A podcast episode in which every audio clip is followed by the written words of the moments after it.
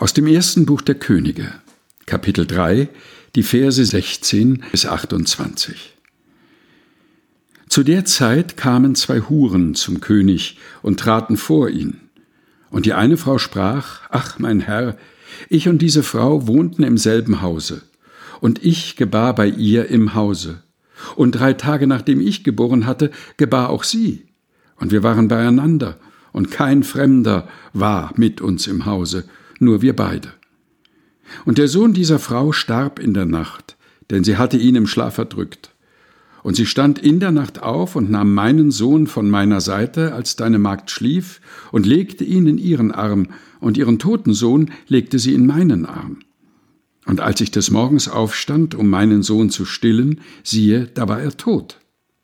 Aber am Morgen sah ich ihn genau an, und siehe, es war nicht mein Sohn, den ich geboren hatte.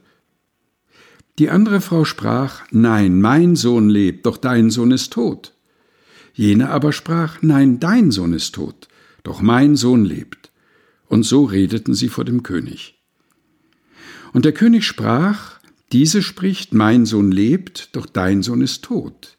Jene spricht, nein, dein Sohn ist tot, doch mein Sohn lebt. Und der König sprach, holt mir ein Schwert.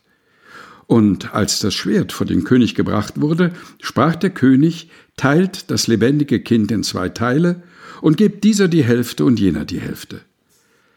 Da sagte die Frau, deren Sohn lebte, zum König, denn ihr mütterliches Herz entbrannte in Liebe für ihren Sohn, und sprach, Ach, mein Herr, gebt ihr das Kind lebendig und tötet es nicht. Jener aber sprach, Es sei weder mein noch dein, lasst es teilen. Da antwortete der König und sprach, Gebt dieser das Kind lebendig und tötet's nicht, die ist seine Mutter.